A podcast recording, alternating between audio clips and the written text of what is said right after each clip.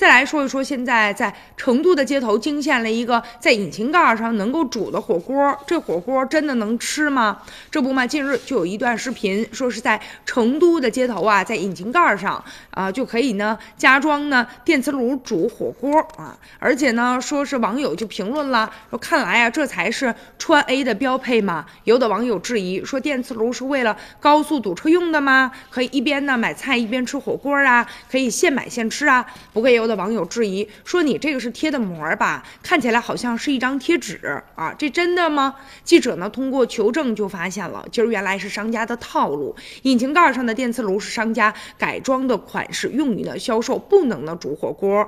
而且呢，交警部门也提醒了，未经登记备案生产的产品不能安装在汽车上。同时呢，又有擅自改装的违法的行为，一旦上路要被交警部门进行查处的。所以其实最开始啊，有这个想法的这个张先生他就说，之所以设计这个，是因为啊堵车的时候啊，大家如果围在一起能吃点东西，那好像感觉挺好的。所以说就有了这么一个最初的一个设想。其实说到底啊，纯粹就是为了好玩。这个看起来都是商家的套路啊，并不是真的。所以呢，啊，我们在这个车上啊，也不要试图的去安装这所谓的这个火锅啊。呃，大家呢还是要注意安全的。民警呢也提醒广大的驾驶员要遵守交通法规，安全驾驶，不能贪图呢一时的新颖。这都是一些啊不合法的，而且呢看起来也是非常的危险。